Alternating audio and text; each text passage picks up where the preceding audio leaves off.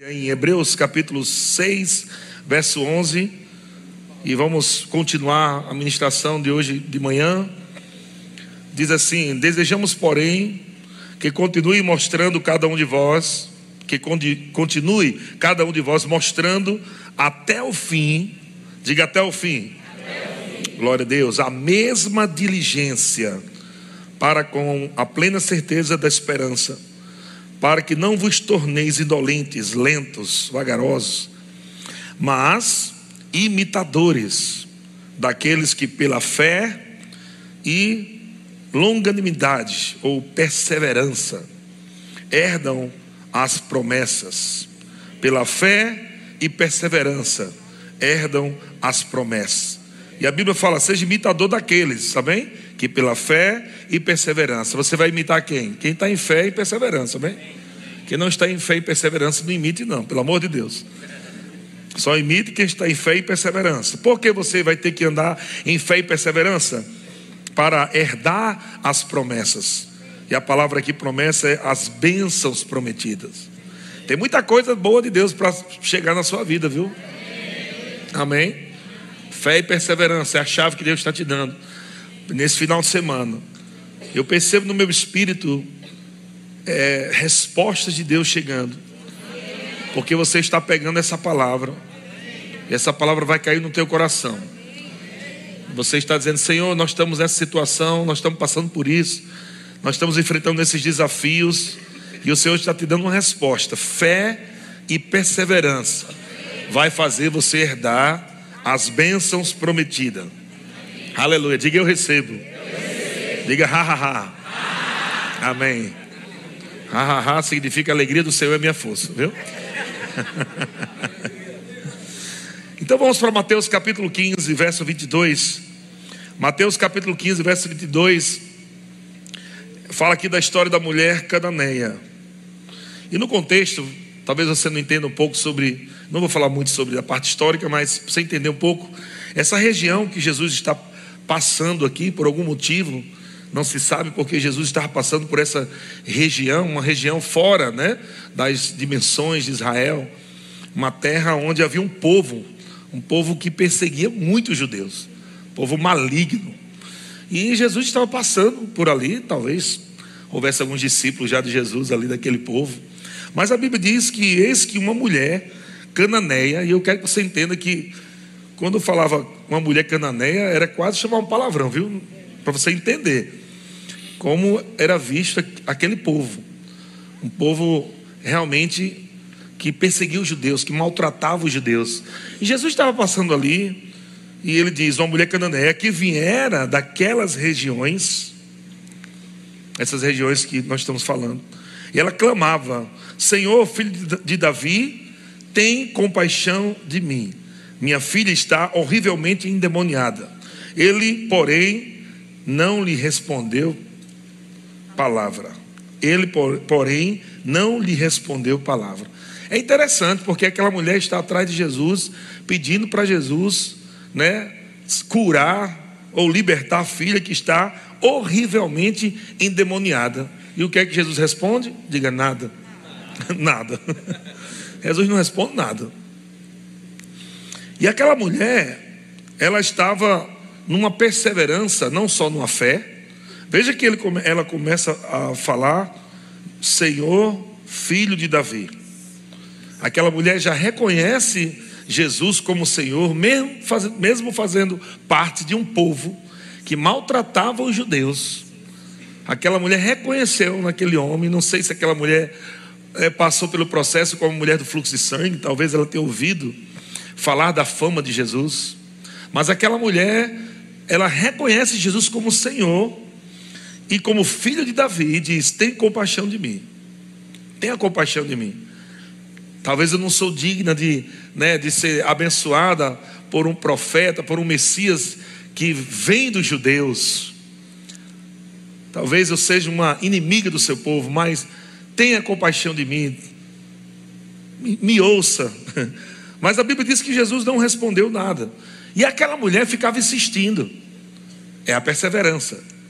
Ela já cria que Jesus era o Senhor, filho de Davi. Ela cria que Jesus podia curar né, ou libertar a filha que estava horrível, horrivelmente endemoniada, ela já cria. Mas quando Jesus não deu nenhuma resposta, aquela mulher podia ter ido embora com raiva. Verdade ou não, gente? Ela podia ter dito, ah, sabe uma coisa? Ah, eu quero saber disso, vai embora. Mas aquela mulher continuou insistindo. E ela insistiu tanto, e ela ficou falando, ela ficou falando, ela ficou falando, e Jesus andando, e os discípulos, e aquela mulher atrás, gritando: Ei, Jesus, Jesus, Jesus, tenha compaixão de mim, olhe para mim. Eu creio, você é o Senhor, você é filho de Davi, cura minha filha. E os seus discípulos, aproximando-se, rogaram-lhe: Jesus, despede essa mulher. Libera essa mulher logo, manda ela embora. A gente não aguenta mais. Essa mulher está aqui o tempo todo falando a mesma coisa. Manda ela embora, pois vem clamando atrás de nós. Mas Jesus respondeu: Não fui enviado senão as ovelhas perdidas da casa de Israel. Então Jesus responde para seus discípulos: Rapaz, vocês já sabem não. Eu não fui enviado para esse povo aqui, não. Eu fui enviado para as ovelhas perdidas da casa de Israel. Eu vim para o judeu. Minha obra agora está focado neles aqui. Então vamos continuar, tem coisa para a gente fazer. Ela, porém, olha só, ela, porém, disse: sai do meio, sai do meio, sai do meio. Se jogou já nos pés de Jesus, já, e adorou. Ela, porém, veio e adorou, dizendo: Senhor, socorre-me. Então ele respondendo: Amado, depois dessa, se ela não tivesse perseverança, ia embora mesmo. Jesus disse: Não é bom tomar o pão dos filhos e lançar os cachorrinhos. Você entendeu aí, não? em outras palavras, Jesus está dizendo: Não é o seu tempo. Você está fora do tempo. Não é o seu tempo. Eu estou trazendo algo para uma geração, um povo. Não é o seu tempo. Não é bom. Gente, será que você vai ficar com raiva de Jesus ouvindo isso? Jesus chamando você de cachorro.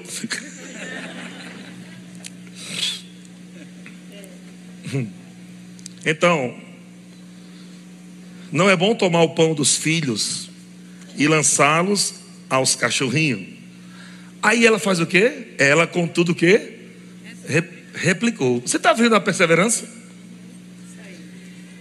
Ela vem gritando: Senhor, filho de Davi. E vai gritando e gritando: Socorre, me ajuda, minha filha, tem compaixão de mim. E falando e falando. Os discípulos ficaram incomodados. Foram até Jesus, falaram: Mestre, resolve isso aí.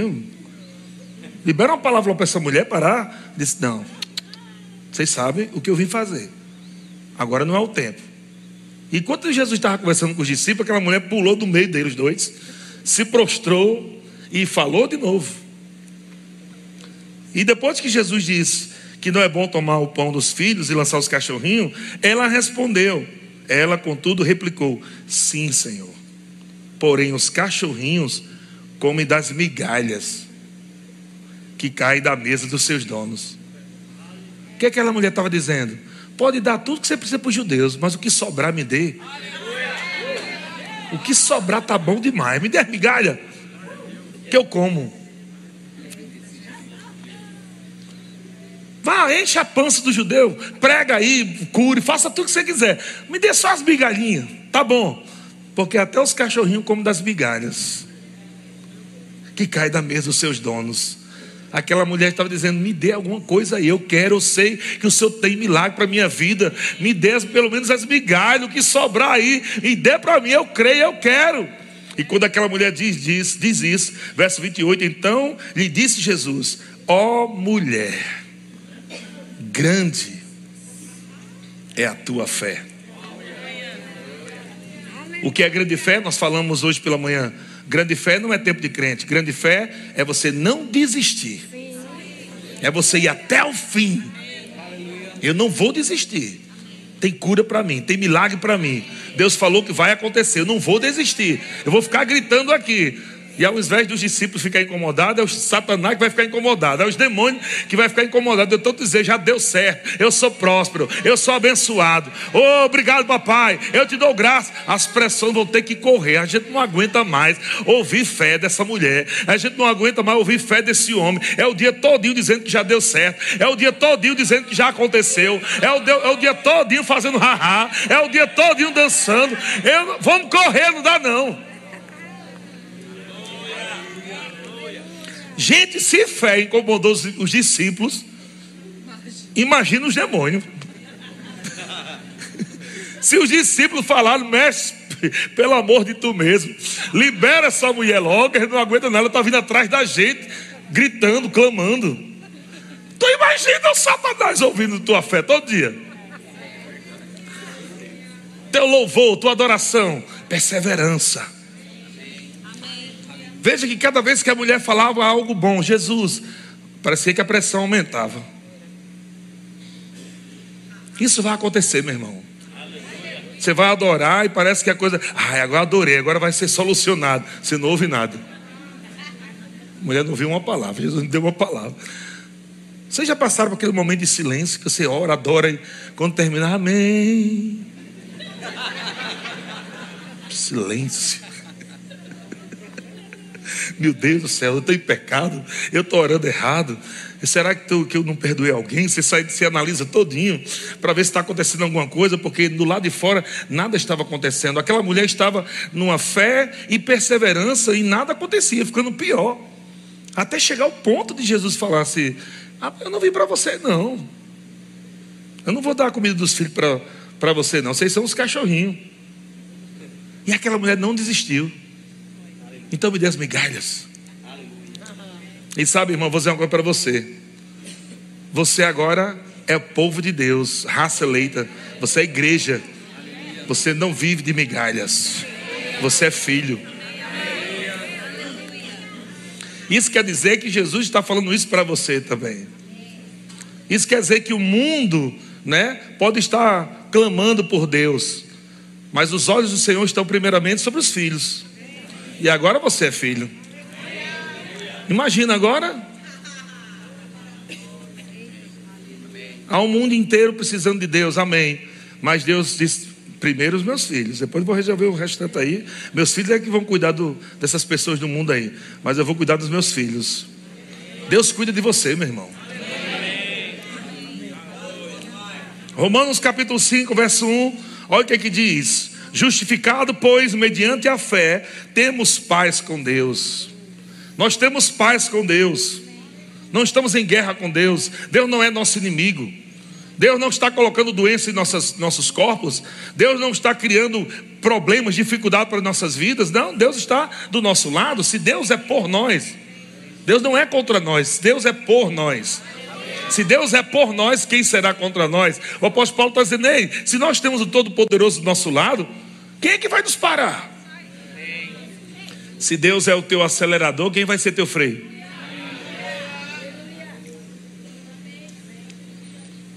Se Deus quer que você avance, é o desejo dele que você avance, que você cresça, que você prospere, qual é o cão que vai impedir isso? Só existe uma forma da vontade de Deus ser impedida na sua vida, se você não crer e, e, e não perseverar.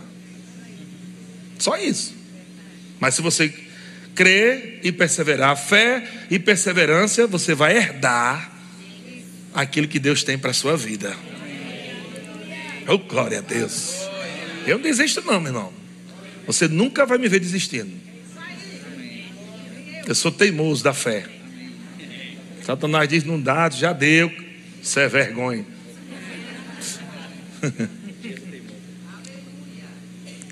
Então, o verso 2 diz: Por intermédio de quem obtivemos igualmente acesso pela fé a esta graça, oh glória a Deus.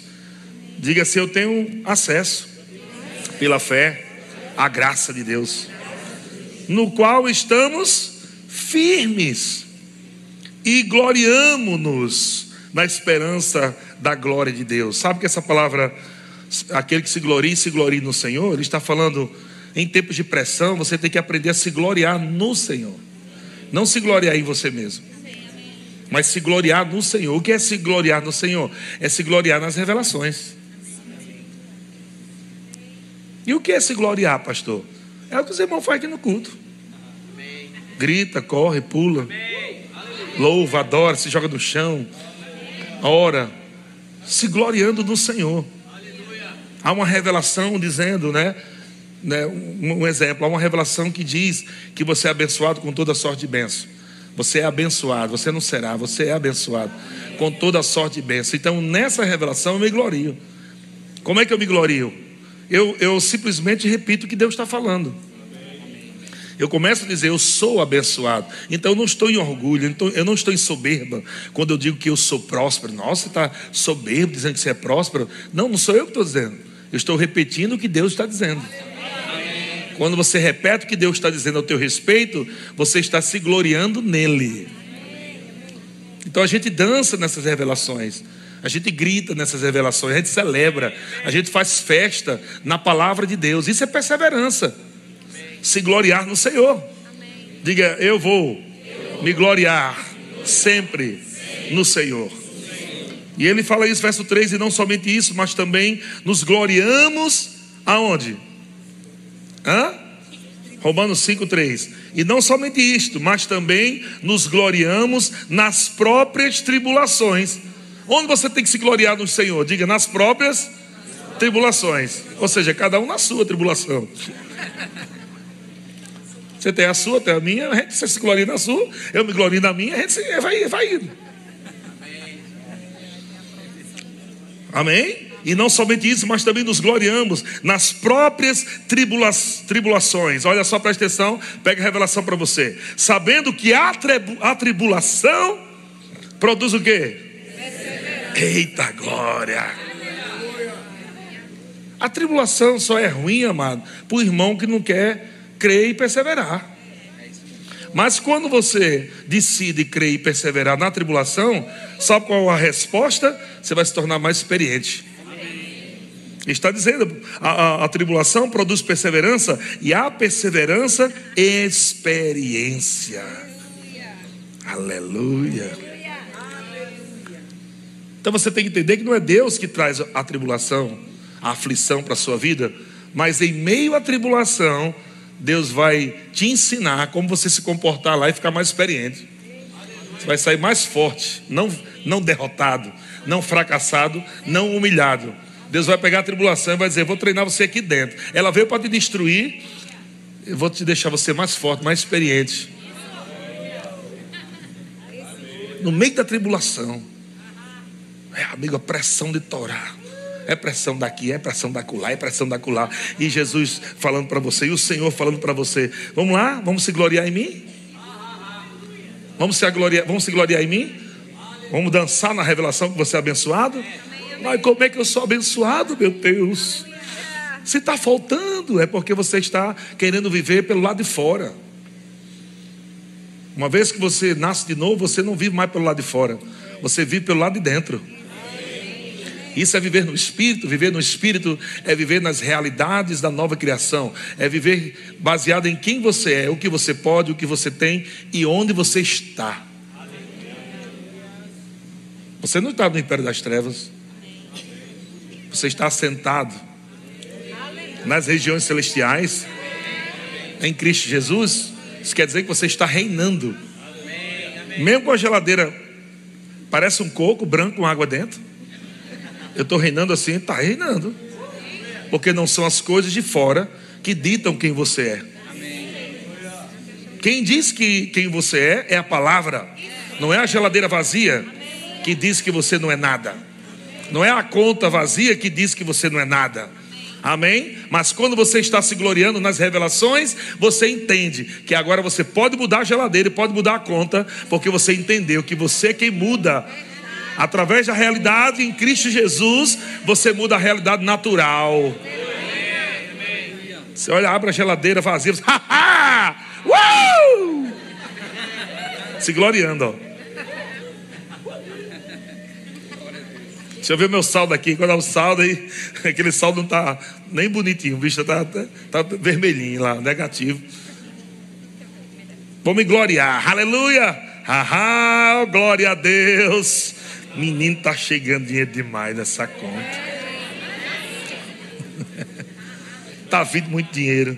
E aí, anjo? Tá liberado, pode ir lá pegar. Vamos, vamos, vamos lá, vamos pegar. Vocês são espíritos ministradores. Vão e tragam riquezas para minhas mãos. Já vou autorizar aqui. Satanás, solta agora. Solta, solta, solta. Solta meu real, solta meu euro, solta minha riqueza. Solte em nome de Jesus.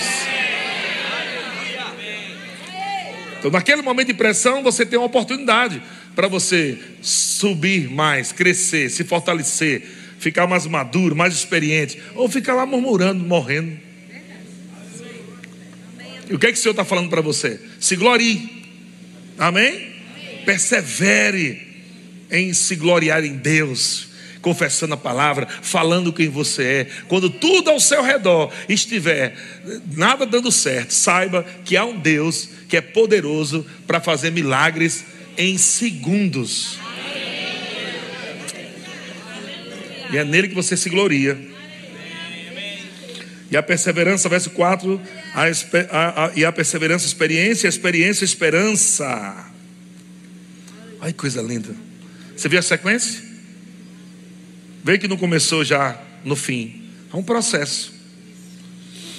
Verso 3 começa. Você começa se gloriando. Se gloriando nas próprias tribulações. Sabendo que a tribulação produz perseverança. A perseverança, experiência. A experiência, a esperança. Ora, a esperança não confunde, porque o amor de Deus é derramado em nossos corações pelo Espírito Santo que nos foi otorgado. Nós já sabemos o resultado do amor de Deus na nossa vida. Se Deus não poupou o seu próprio filho, quanto mais todas as coisas que precisamos isso é o amor de Deus. O que é o amor de Deus? Se Deus não propôs, poupou o seu próprio filho para salvar você, o resto é fácil demais. Dinheiro? Carro? Casa? Pagar boleto? Se ele não, propô, não poupou o próprio filho, gente. Ele nos deu isso foi o amor dele. É isso que ele está falando. Ei, a esperança não confunde, porque a esperança está baseada no amor de Deus. Eu sei, eu não tenho agora, mas eu sei que está chegando. Está chegando, está chegando, está chegando. Aleluia. Eu vou me encontrar com o meu amanhã, caminhando para frente. Eu vou para lá, louvando a Deus. Aleluia. Eu vou me encontrar. E lá vem, e lá vem na minha direção. Eu estou indo na direção daquilo que Deus preparou para mim. Amém. Amém. Veja aqui 2 Coríntios capítulo 12, verso 7. O apóstolo Paulo, um homem de fé, um homem que ensina né, sobre fé, perseverança, foi tentado. Pressão, amado, todos os lados. Até orou errado. Quando você está debaixo de pressão, você é tendencioso a querer orar errado querer orar fora da palavra. Às vezes é uma oração poética, bonita, mas não vale nada. Se não tiver de acordo com a palavra, você está comigo? Você tem que orar a palavra.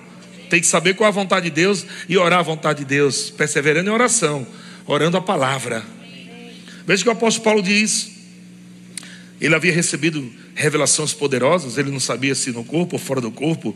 Ele foi até o terceiro céu, ele viu coisas inefáveis, ele viu coisas gloriosas, poderosas, recebeu revelações do próprio Senhor. Imagina, meu Deus do céu, que coisas poderosas.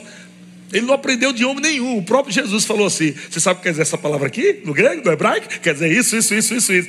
O próprio Jesus passando revelação para ele: ah, Jesus, é mesmo recebeu revelações poderosas. Cheio de revelação.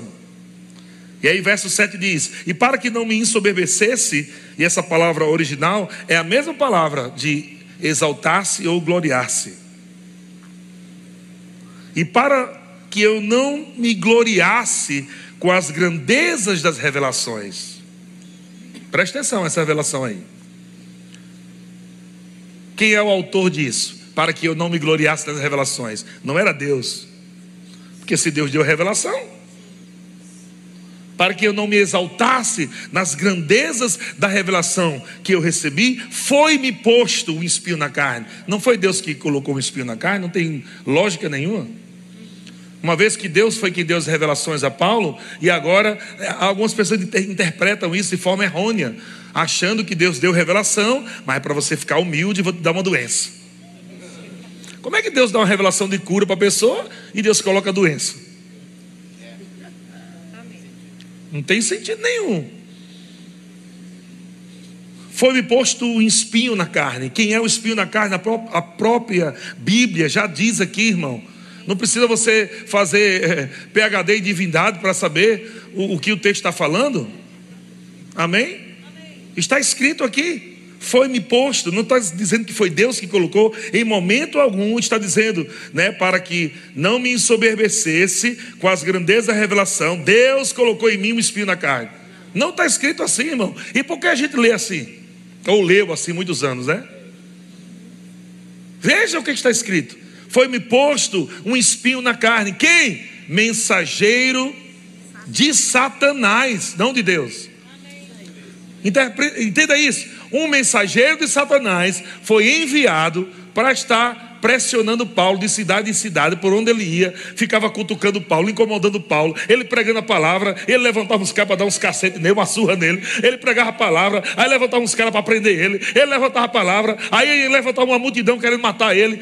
Era isso, o diabo levantando pessoas, pressões. Então escuta o que eu vou dizer para você. Nem toda pressão na sua vida quer dizer que você está errado e pecado. Se você avaliou a sua vida e você está andando na palavra e está passando por algum tipo de pressão, quer dizer que a pressão que você está passando é porque exatamente você decidiu andar na palavra. Vou piorar um pouquinho mais aqui, vamos lá. Tem coisas que vão vir sobre sua vida, pesadas, para desanimar você, só porque você tomou uma decisão de transformar a sua vida, de andar em linha com a palavra de Deus. Vou falar agora em aramaico, para ver se você entende. Você estava vivendo legalzinho. Aí você viu que umas coisas erradas. Menina, eu minto tanto. Vou parar de mentir. Nem dessas coisas aqui que eu fico murmurando, vou parar de murmurar. Porque você tomou decisões, de repente, pum, uma pressão gigante na tua vida. Meu Deus, mas eu estou alinhando tudo. Isso é perseguição por amor a Cristo, por amor à palavra. Se você avalia a sua vida e você está andando na palavra, não é uma vida de pecado, né? você não está mentindo, se prostituindo, roubando, fazendo qualquer tipo de coisa. Não, eu estou andando na palavra. E agora vem uma pressão, essa é uma pressão que vem para tirar você da palavra. Mas preste atenção: uma pressão sem Deus você se arrebenta. Mas uma pressão por causa da palavra, se prepare para a graça de Deus fluir na tua vida. O favor de Deus. Você só tem que perseverar Amém. na palavra. Aleluia. Estava tudo bem, de repente, meu, meu amado, um vendaval chegou na minha família, um vendaval passou pela minha casa, simplesmente porque você começou a fazer o rema. O diabo vai até dizer: Isso é aquela escola, deve ser ensinando heresia lá, porque estava tão, tudo tão bem. Agora, de repente, tudo um vendaval na tua família, quando você começou a fazer o rema. É claro, você está recebendo as grandezas da revelação? São pessoas que estão recebendo revelações de Deus que vão transformar outras vidas. Você acha que o diabo vai ficar aplaudindo você crescer espiritualmente? Nossa, ela está ficando cheia de glória. Olha, está ficando tão ungida, que bênção. É claro que não. E você tem que aprender a interpretar isso, meu irmão. Porque o apóstolo Paulo também passou por isso. Por causa das grandezas da revelação, foi-me posto um espinho na carne, mensageiro de Satanás, para me esbofetear. Essa palavra original é golpe após golpe, é como boxe. Essa palavra espinho na carne não tem nada a ver com uma, uma mulher que perseguia Paulo, que dava em cima de Paulo. Não era a sogra de Paulo. Também não era. Não era uma doença, como alguns dizem que era. Também não era doença. Essa palavra espinho na carne, se você ver em Números 44, também é usada essa nomenclatura, como hoje nós usamos uma pedra no sapato. Espinho na carne. É muito parecido com essa ideia. Uma pedra no sapato, incomoda. Enquanto você está caminhando, está incomodando. Você usa isso também com pessoas, não é assim? Rapaz, aquele irmão, uma pedra no sapato, viu? O que isso quer dizer no final das contas? Incomoda, eu fico incomodado andar com ele. E é isso que o apóstolo Paulo estava falando. Eu estou praticando o evangelho, eu estou servindo ao Senhor, eu estou curando enfermo, expulsando demônio, pregando a palavra, mas rapaz, eu estou incomodado, é como um espinho na minha carne. Lá em Números 44 ele fala como espinho nos olhos. Incomoda. Já viu quando cai um argueiro, não é? Como é que chama aqui? O cisco, no Nordeste é argueiro, né? um argueiro. Cai um cisco no seu olho, você fica lá. Você sabe que tem alguma coisa lá dentro, é chato. E por mais que você esteja vendo, mas fica incomodando. E você fica agoniado. Lá no Antigo Testamento, em, em Números 44, fala que era como espinhos, os inimigos, os nossos inimigos eram como espinhos em nossos olhos. Imagina um espinho no olho. Tenta, tenta chegar teu dedo aqui perto aqui do teu olho para tu ver. Tu já começa a piscar, ó muito sensível. E o apóstolo Paulo nem foi nesse nível, ele só falou espinho na carne. Mas também você já foi pegar um, uma, uma, algum tipo de planta que tem espinho e de repente, né? Uma rosa, alguma coisa assim, e, e entrou aqui dentro, uma, uma farpa de madeira. Não é chato? Fica aquele negócio lá dentro incomodando, parece que o corpo inteiro todo está sentindo. O apóstolo Paulo fazendo bem, ele não estava em pecado. Ele não estava mentindo, roubando, ele estava andando na palavra, fazendo a vontade de Deus, e de repente algo começou a incomodar ele, incomodar, incomodar, ao ponto dele ficar até cansado. Começou a ficar cansado com aquilo. Ele disse: pelo amor de Deus, eu vou orar ao Senhor para fazer. O que está acontecendo? Eu estou fazendo a obra de Deus e passando por um perrengue desse? Não é possível uma coisa dessa? Eu estou indo para a igreja, eu estou na escala, eu estou em todo culto, eu estou dizimando, eu estou ofertando. E como é que uma pressão dessa chega? Não pode, meu cordeiro, eu vou orar para saber o que é está acontecendo. E a Bíblia diz, verso 8 diz: Por causa disto, por causa desse problema, dessa perseguição, três vezes pedi ao Senhor que o afastasse de mim, o bicho. Três vezes, Senhor, afaste-se de mim, Senhor, tire isso da minha vida, Senhor, não aguento mais, tire essa pressão, essa tribulação, Senhor, da minha vida. Sabe o que é que Deus fez? Não tirou. Você queria que tirasse, né? Você queria que Deus chegasse e falasse: Fica tranquilo, sou Deus, e Abraão, Isaac e Jacó, Jacó, Jacó. Eu tirarei agora, agora, agora. Sai a pressão, são, são, são. Sabe o que, é que Deus respondeu para Paulo? Verso 9: Então ele me disse: Vou te responder, Paulo, o que é que você precisa entender? Que a minha graça te basta. A minha graça te basta. Fé e perseverança é você provar da graça de Deus. Enquanto você está crendo e perseverando, é a graça de Deus que está ali acompanhando. A graça de Deus está dizendo: fica tranquilo, eu estou arrumando as coisas, eu estou abrindo o caminho. Confie em mim, eu, eu, eu cuido de você, eu não vou abandonar você. Eu estou fortalecendo você nesse tempo, eu estou te animando, eu estou te levantando. Não desista, a graça de Deus está com você debaixo de pressão, meu irmão. O Senhor falou: A minha graça te basta, porque o poder. Porque o poder se aperfeiçoa na sua fraqueza ou na sua incapacidade natural de resolver as coisas. O poder de Deus se aperfeiçoa na sua incapacidade de resolver problemas que só Deus pode resolver.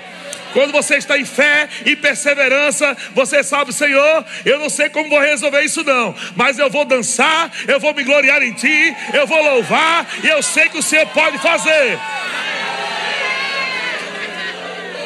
Aleluia! Não existe problema tão grande maior do que o seu Deus. Não existe gigante maior do que aquele que habita dentro de você. Maior é o que está em vós. E o maior que está dentro de você está dizendo: a minha graça te basta, a minha capacidade divina, a minha habilidade divina, o meu poder se aperfeiçoa na sua incapacidade natural. Então, toda vez que você estiver diante de um problema, que você diz, meu Deus, eu não sei o que fazer, meu pai, o que é que eu vou fazer? Não chore, só diga, Senhor, teu poder vai se aperfeiçoar agora na minha vida. Está escrito aqui. Está escrito. A minha graça te basta porque o poder se aperfeiçoa na fraqueza. Olha só, quando Deus falou isso para Paulo, sabe o que, é que Paulo respondeu agora para Deus? Veja que a oração de Paulo antes foi o quê? Três vezes pedindo o Senhor para tirar o problema. Três vezes para parar a tribulação. Senhor, para a tribulação, para a aflição. Senhor, tira o Senhor. Oh meu Deus, tira isso aqui. E o Senhor, psiu, cala a boca, está errado isso aí. Você precisa saber que a minha graça te basta te basta, não existe mais nada. A minha graça te basta, não peça mais nada. A minha graça te basta. A graça de Deus é tudo que Deus é, é tudo que Deus pode, é tudo que Deus tem, operando no seu espírito e, e ao seu favor. E basta. Quando, a Paulo, quando o apóstolo Paulo ouviu isso, meu Deus do céu, o poder se aperfeiçoou na fraqueza, aí ele mudou a oração. Ele já muda a, a, a oração, aí começa a falar com Deus diferente. De boa vontade, pois me gloriarei nas fraquezas. Já mudou. Ele não está mais dizendo, tira. Ele está dizendo, não, eu tenho que praticar algo. Entendi, Senhor. Eu entendi, eu entendi. Eu peguei a revelação, Senhor. Eu, te, eu entendi, aleluia. Eu tenho que me gloriar, me gloriar naquele tempo de fraqueza, naquele tempo de incapacidade, naquele tempo que eu, que eu possa ver que tudo está difícil e perdido, naturalmente falando. Nesse tempo, eu vou me gloriar em Ti, Senhor. Aleluia, eu vou celebrar a vitória, eu vou cantar, eu vou dizer tudo está bem, não vai faltar nada, Deus é maravilhoso, Deus é bom demais, eu estou vivo, eu não morri, ninguém vai me matar até que eu cumpra meus dias. Não vou morrer até que eu cumpra todos os dias da minha vida. Então, medo você pode correr daqui, porque eu não tenho mais medo de, do medo.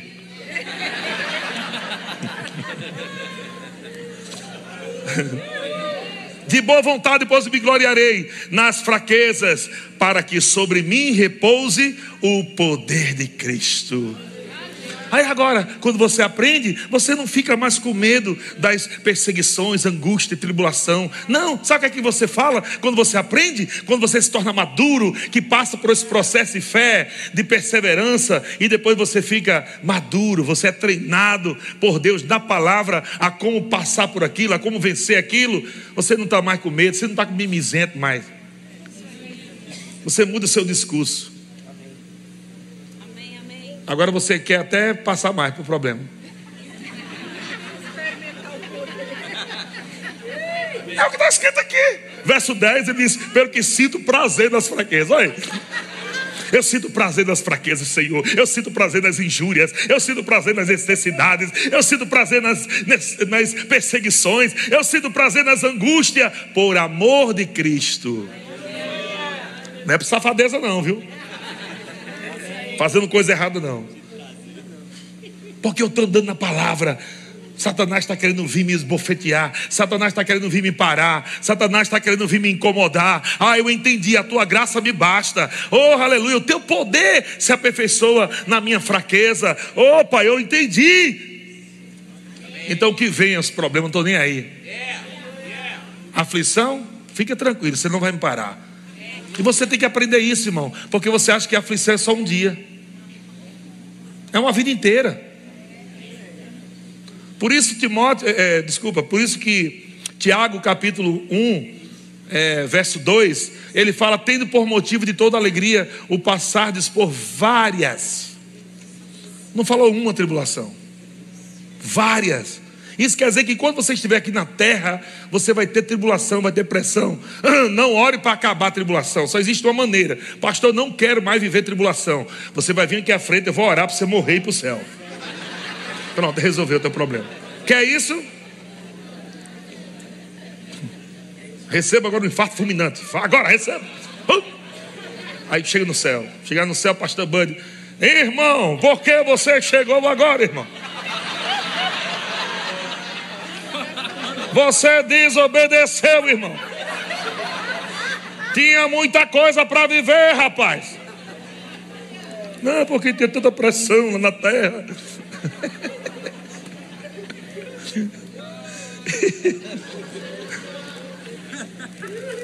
Aleluia. Pelo que sinto prazer, sinto prazer nas fraquezas. Ele está falando não fraqueza carnal, não fraqueza de, de pecado, ele está falando de incapacidade de resolver as coisas. Irmão, quando você aprende a andar com Deus, você tem prazer de viver tempos da sua vida que você não sabe como resolver. Você tem prazer de viver esse tempo, é maravilhoso, é lindo. Eu estou te falando.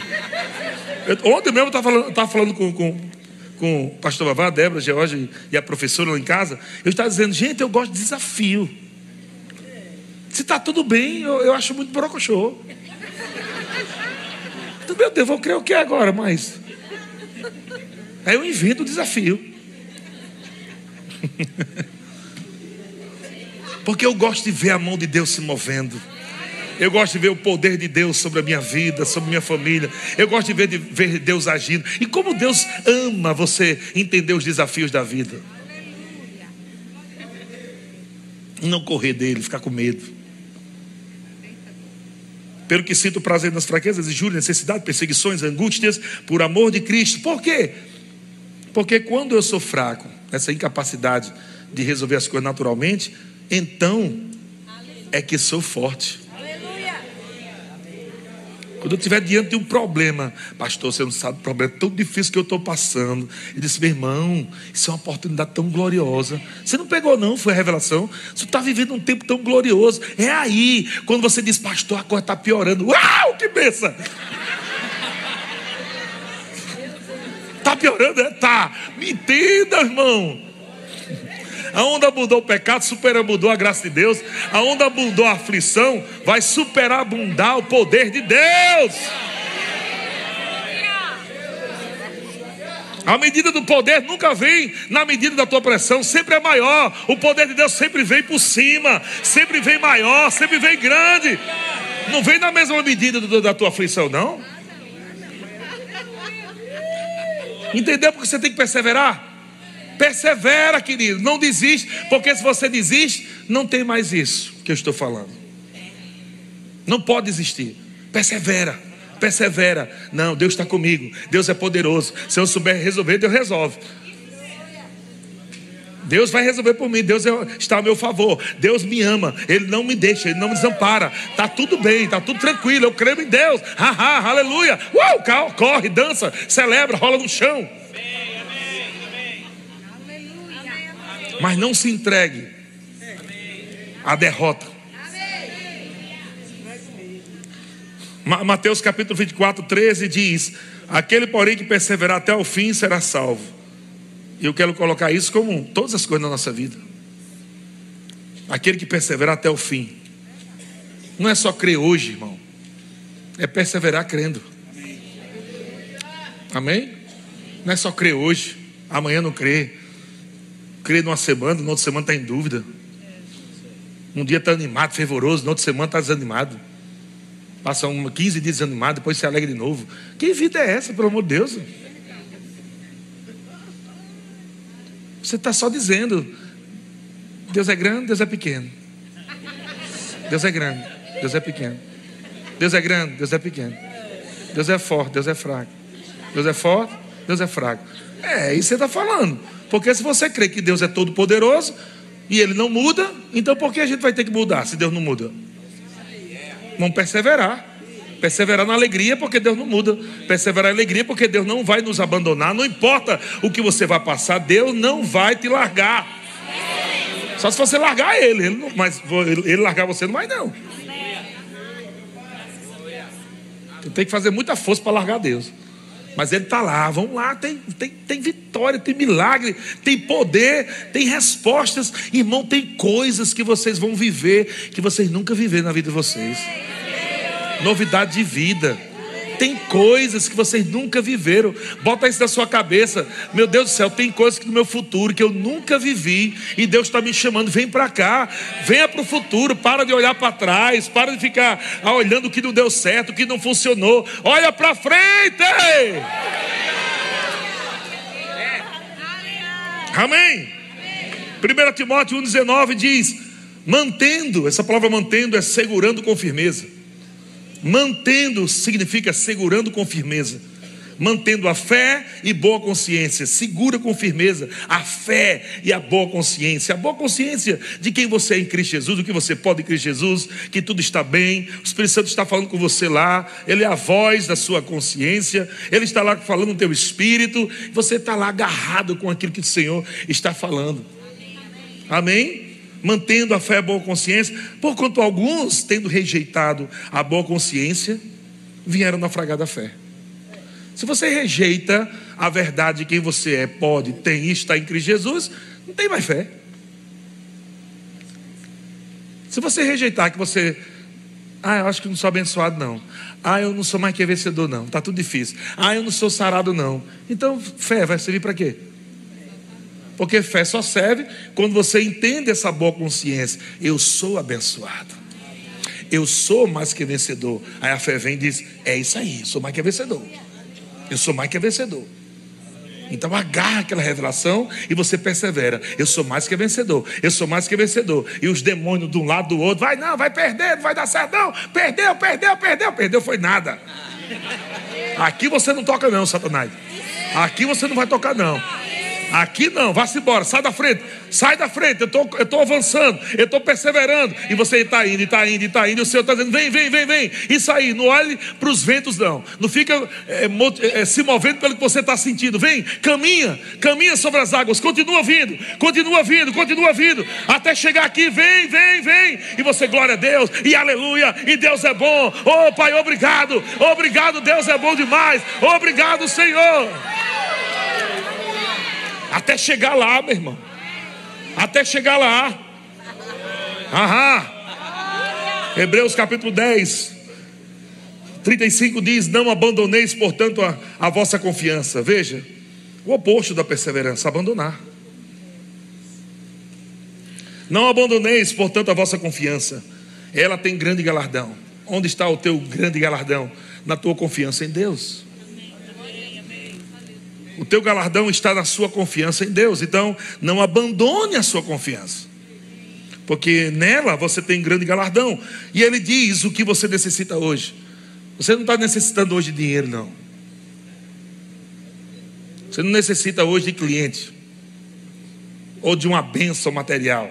A primeira coisa que a Bíblia diz aqui: com efeito, tendes necessidade de perseverança. Porque as pessoas às vezes têm dinheiro, daqui a pouco está tá ruim de novo. Mas quando você aprende a andar em fé e perseverança, não importa se você tem pouco, médio ou muito. Se você está comendo um ovo com arroz no dia, picando no outro, não interessa. Você sabe que vai melhorar. Você sabe que não vai ficar ali, naquela situação. Então, quando você aprende a andar em fé e perseverança, meu irmão, você não é moldado pelo que você tem no bolso ou, deixa de ter. Você é guiado pelo Espírito, te inspirando a você continuar crendo e não abandonar a confiança. Aleluia! Porque ele diz: tendes necessidade de perseverança para que, olha só o que ele diz. Para que a perseverança? Para quê? Para fazer a vontade de Deus. E depois que você fizer a vontade de Deus, você alcança o quê? Entendeu aí? Que a perseverança é mais importante que qualquer coisa nessa vida, porque a perseverança te faz te inspira a você fazer a vontade de Deus. Ah, eu não vou para o culto hoje, não, que eu estou cansado. A perseverança disse: vá, não desista. Ah, eu não vou para a escala hoje, não. Estou meio borocochô. A perseverança diz: vá para a sua escala, seja fiel. Tem galardão de Deus para a tua vida. Não pare, não desista. Havendo feito a vontade de Deus, você vai alcançar a promessa. E ele ainda dá, né, um resultado final depois dessa vida. Ele diz: porque ainda dentro de pouco tempo, aquele que vem virá e não tardará. Ele está dizendo: depois de você ter todas as coisas que eu vou te dar nessa terra, lembre-se: tudo que você tem de material vai ficar aqui, mas vai chegar um tempo onde eu vou voltar, vou arrebatar minha igreja, e vai haver ainda galardão depois disso. Galardão e recompensa de coisas que você fez ou deixou de fazer através desse corpo aqui na terra. Então não se limite a somente ter coisas aqui nessa vida. Isso é muito pouco. Muito pouco. Porque se você viver 100 anos em relação à eternidade, é como uma agulha no oceano.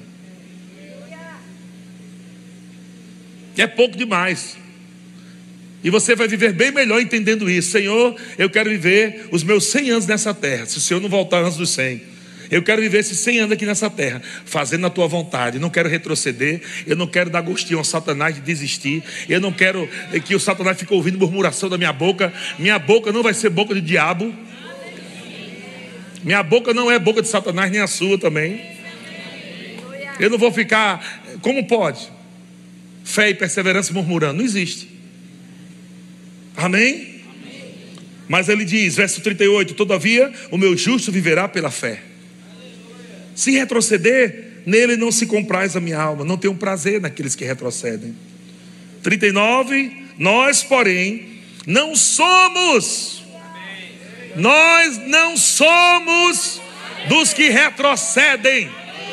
Nós não somos igreja, verbo da vida, Taubaté é um povo de couro grosso.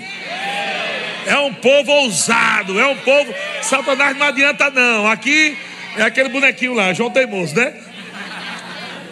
Já viu aquele bonequinho lá que você bota ele pé, dá uma tapa nele, faz. Aí ele volta, ele se levanta? Não adianta.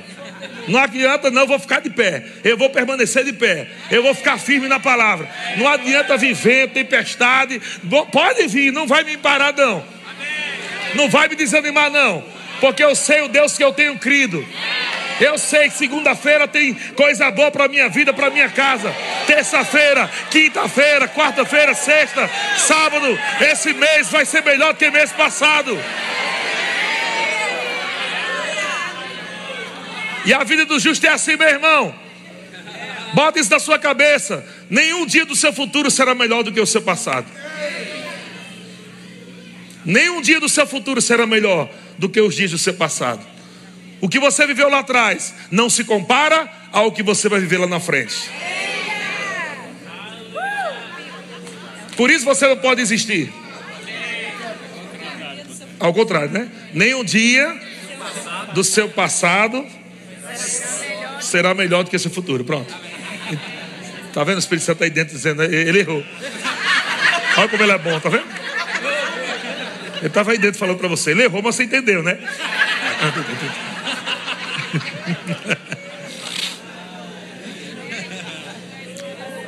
Você pode dizer para mim assim, pastor, você não sabe como eu vivi no passado. Ai, teve um tempo na minha vida. Foi um tempo tão maravilhoso. Aí parece até que a música surge na sua cabeça. Aquele tempo foi tão lindo, foi tão glorioso, tão poderoso. Eu vou dizer para você, amém, meu irmão. Mas não, irmã, irmão ou irmã, né? Mas não se compara com os dias que Deus tem preparado para você no seu futuro. A perseverança vai fazer você viver dias que você nunca viveu nessa terra. Dias gloriosos, de rompimentos de pressão, de rompimento de circunstância. Aleluia, meu Deus do céu. Creia nisso, meu irmão. Hoje é, hoje é uma noite de festa, é uma noite de você receber. É uma noite de você pisar na cabeça de Satanás com força. É uma noite você dizer, diabo, eu vou entrar essa semana, aleluia, cheio da alegria do Senhor, cheio de fé na palavra. É uma semana poderosa, é uma semana gloriosa. Não deixa o diabo roubar o que é seu, não. Haha! Você pode rir um pouquinho? Nós, porém, não somos do que retrocede, por para a perdição. Somos, entretanto, da fé. Diga eu sou da fé. Mais dois textos aqui para terminar. 2 Timóteo 3,10.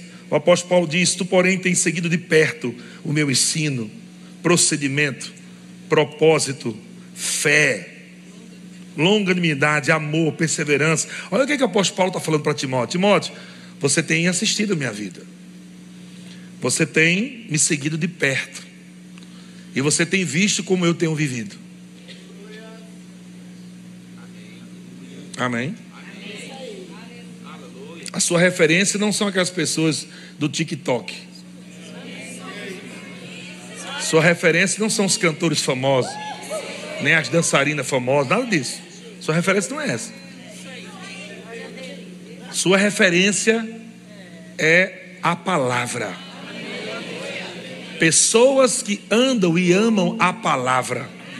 Pessoas que amam a palavra são pessoas que você tem que seguir. Paulo diz para Timóteo: Você tem seguido de perto meu ensino, que é a palavra, meu procedimento, como eu procedo, meu comportamento. Você tem que imitar, Timóteo. Propósito, fé, longanimidade, amor, perseverança. E diz mais, hein? As minhas o quê? Perseguições. E os meus o quê? Sofrimento. Não é só benção, não. Você tem visto como eu tenho perseguido, como eu tenho sofrido. Sofrimento quais me aconteceram em Antioquia, Icônio e Listra. Que variadas perseguições tenho suportado. Você viu, Timóteo? Viu as perseguições? Mas não esquece, Timóteo, de todas, de todas, de todas de todas, entretanto, me livrou o Senhor. Então não desanime, Timóteo, porque se o Senhor me livrou de todas as tribulações, aflições, perseguição, fica tranquilo, você vai se livrar também dessa aí. Não vai se perder, não. É só você continuar seguindo de perto, ouvindo a instrução. Amém. Gabriel pode vir, o Ministério de Música pode vir. Aleluia. Tiago capítulo 5, verso 17. Tiago 5, 17. Meu Deus, o tempo voa. Tiago 5, 17 diz assim: Elias era homem semelhante a nós, sujeito aos mesmos sentimentos. Elias, o profeta, era homem semelhante a nós, sujeito aos mesmos sentimentos. Não fique se achando, mano, só você na caverna sozinho. Ai, meu Deus, vou morrer. Elias estava lá na caverna, vou morrer agora. Como vai ser o povo da terra? Sem eu, sem eu. Deus disse: ser besta, rapaz, tem mais sete mil.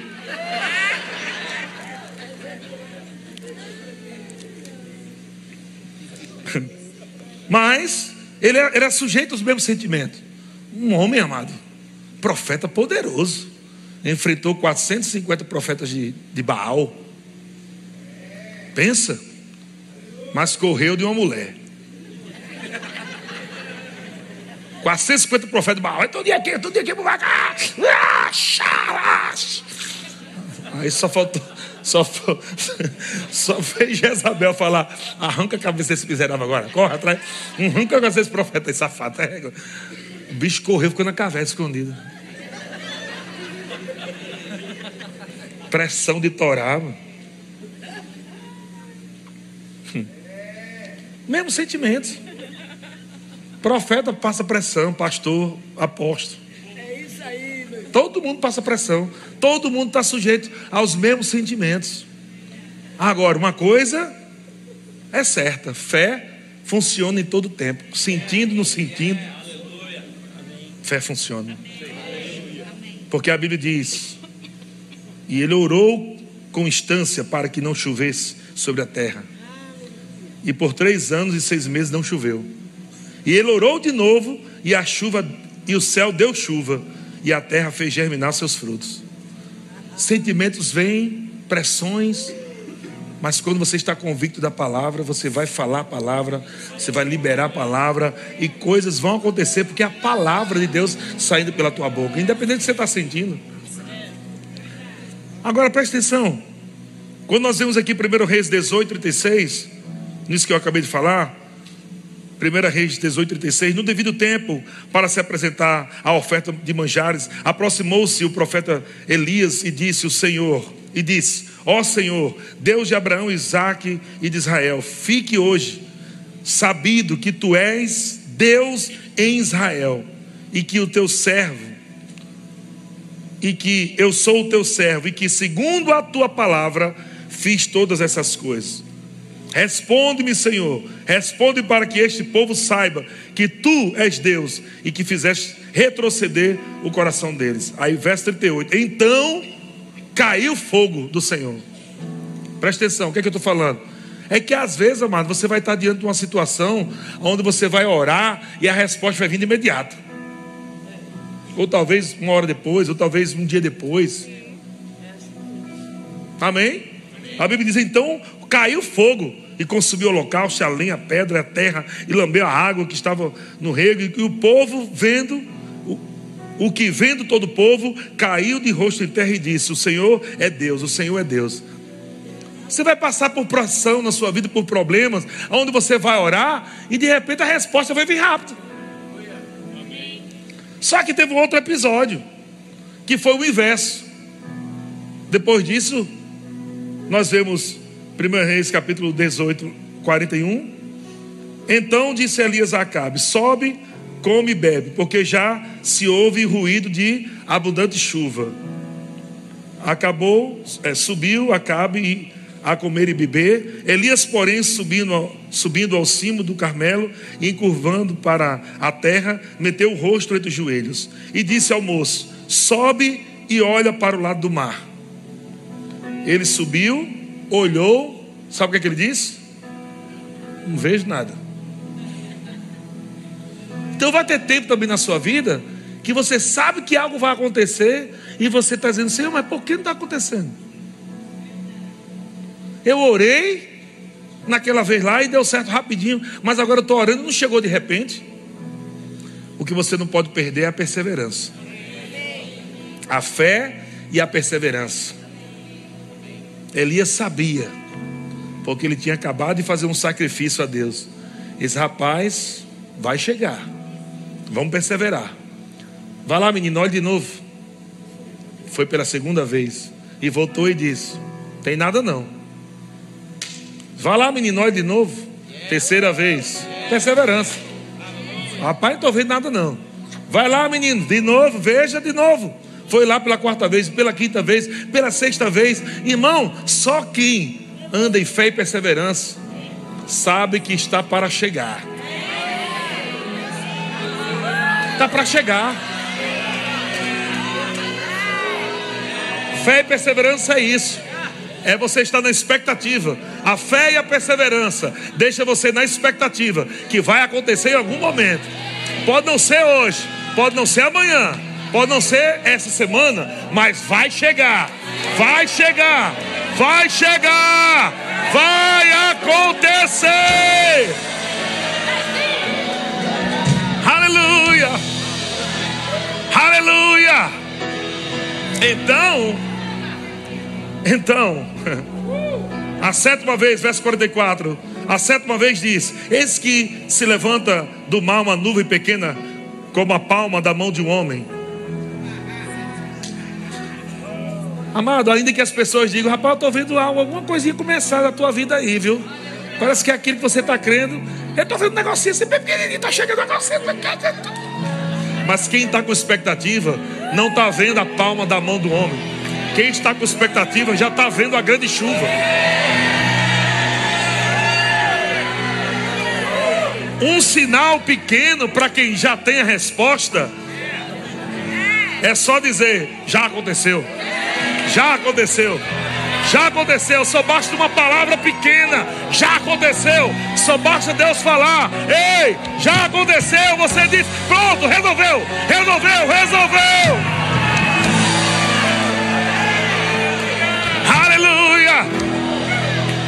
Ah, vão dizer que é algo pequeno. Vão dizer que é algo, ah, é algo pequenininho, é algo que está vendo bem pequenininho, e Deus está dizendo: ei, você só está vendo algo que eu já te falei. Pessoas estão vendo algo que eu já falei para você, que é grande. Aleluia. Veja qual foi a resposta de. De Elias. A resposta foi então Disse ele, então disse Elias: sobe e diz a Acabe: o teu carro e desce para que a chuva não te detenha. Veja que o rapaz estava vendo uma nuvem pequena, mas o profeta já estava vendo uma chuva de Torá abundante chuva. Rapaz, manda eles aparelhar, preparar para sair correndo aqui, porque vai vir uma chuva tão grande. Ei, aquilo que o diabo está mostrando para você que é pequeno, começa a receber hoje uma chuva de abundância, meu irmão, na tua vida.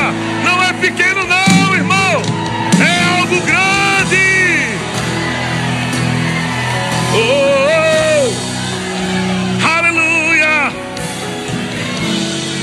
Aleluia perseverando. Não foi na primeira vez, não foi na segunda vez, não foi na terceira vez, mas o profeta estava lá. Aleluia. Eu sei, algo vai acontecer, porque eu dizimei, porque eu ofertei, porque eu dancei, porque eu ri. Tem que acontecer, algo vai acontecer. Eu sei, algo vai acontecer, algo vai acontecer, algo vai acontecer. Oh, oh.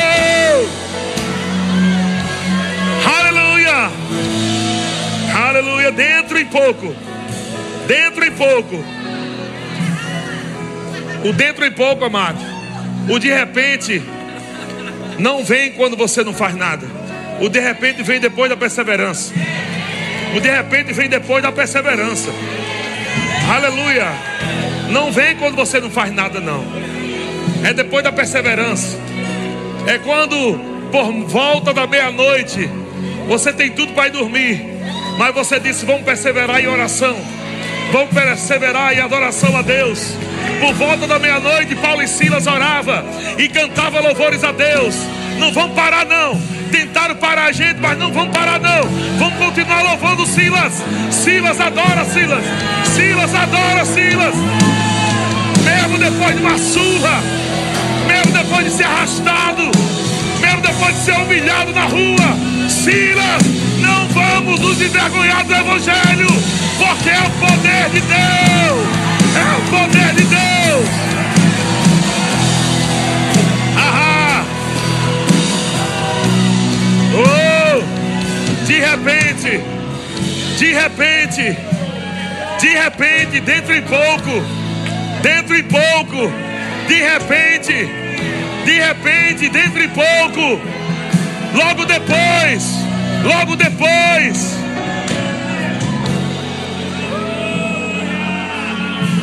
dentro em pouco os céus se enegreceram com nuvens e vento, e caiu grande chuva. Acabe subiu ao carro e foi para Zeriel. Meu Deus.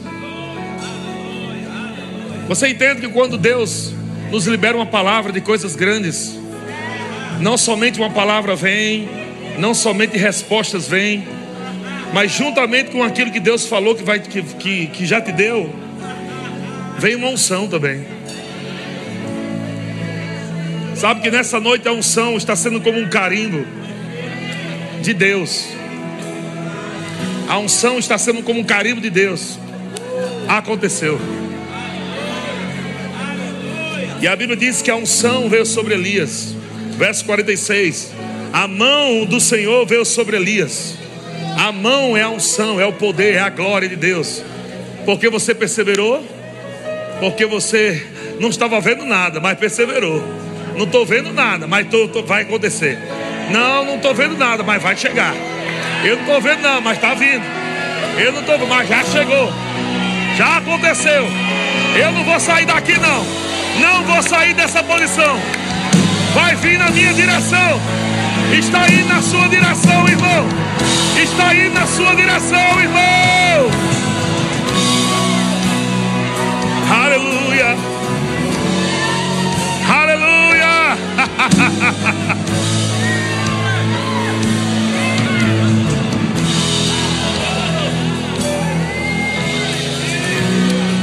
Elias não precisou ir até a chuva. Ele só precisou ficar naquele lugar de perseverança. Quando você está naquele lugar de fé e perseverança, a chuva vem até você. A chuva vem até você. E a mão de Deus, uma unção nova para te fortalecer. A Bíblia diz que a mão do Senhor veio sobre Elias, o qual cingiu seus ombros, seus lombos, e ele correu. Sabe, irmãos, eu vejo nessa noite Deus derramando uma unção nova para você correr mais.